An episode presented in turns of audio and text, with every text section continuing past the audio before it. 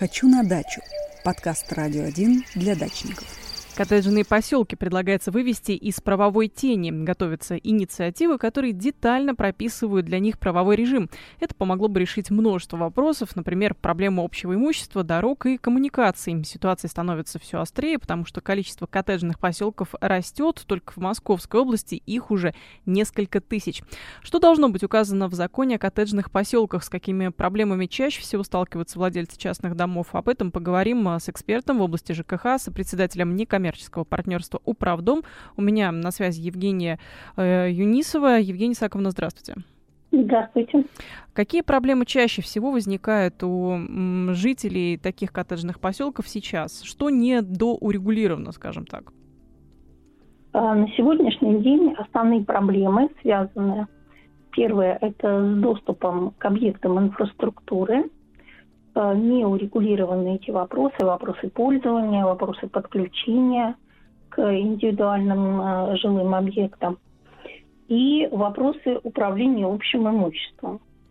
Э, есть законодательство в жилищной сфере и законодательство в сфере дачного некоммерческого, дачных некоммерческих объединений – и до сегодняшнего дня, а, поскольку нет законодательства прямо регулирующего а, взаимоотношения по обслуживанию объектов общего использования и их правового статуса в коттеджных поселках, то использовалось законодательство по аналогии. Но Конституционный суд указал, что э, так, такая аналогия недопустима и должен быть э, принят э, специальный закон, регулирующий правоотношения собственности, общей, общей собственности и взаимоотношения по ее управлению а, в таких, в таких поселениях, которые представляют собой единый жилой комплекс.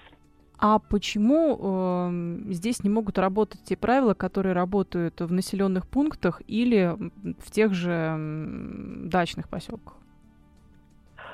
Ну, э, в дачных поселках э, создается, как правило, объединение. Изначально создается объединение, э, некоммерческая организация собственников дачных участков. И определяются законодательством объекты общей инфраструктуры. Такому некоммерческому объединению предоставляются земли общего пользования, передаются безвозмездно безвозмездное использование и э, определены, определен правовой статус объектов э, общего пользования и коммунальной инфраструктуры.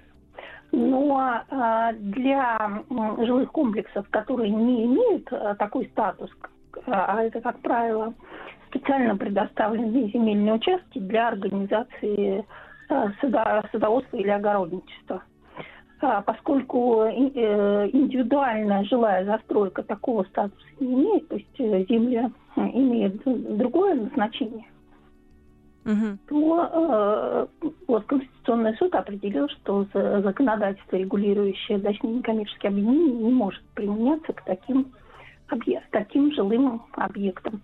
И аналогичная, э, аналогичная позиция э, Конституционного суда в отношении законодательства, регулирующего э, общий э, правовой статус и взаимоотношения собственников в многоквартирных домах.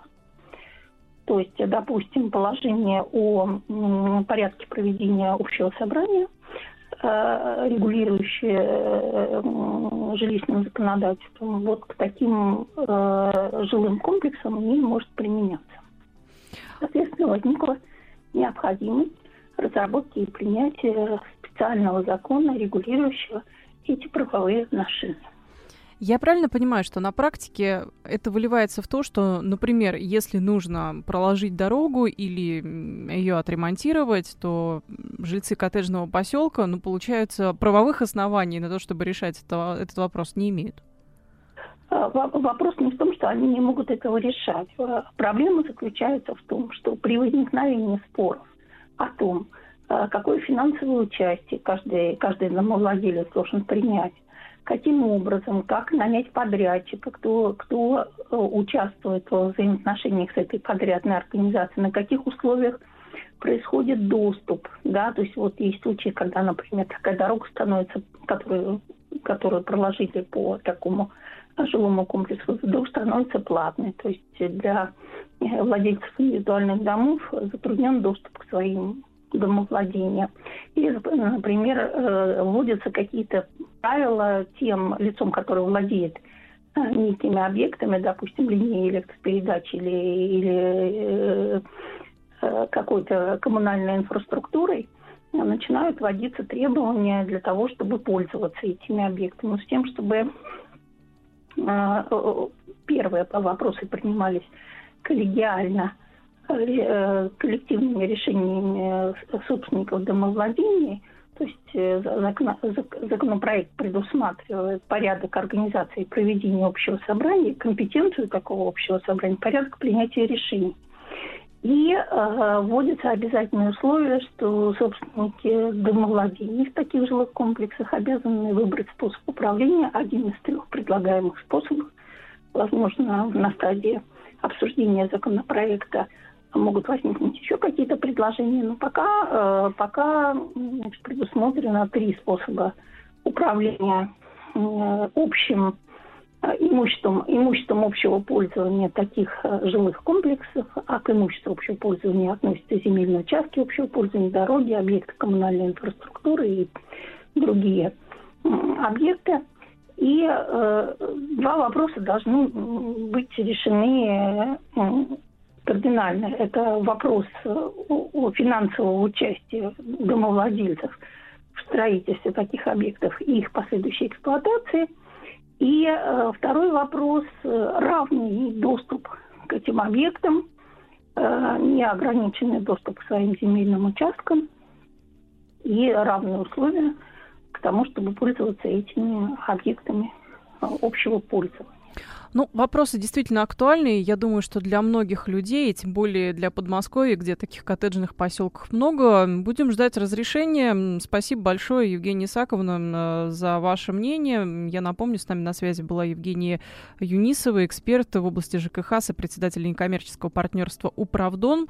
Коттеджные поселки предлагают вывести из правовой тени. Готовятся сейчас инициативы, которые детально пропишут для них правовой режим.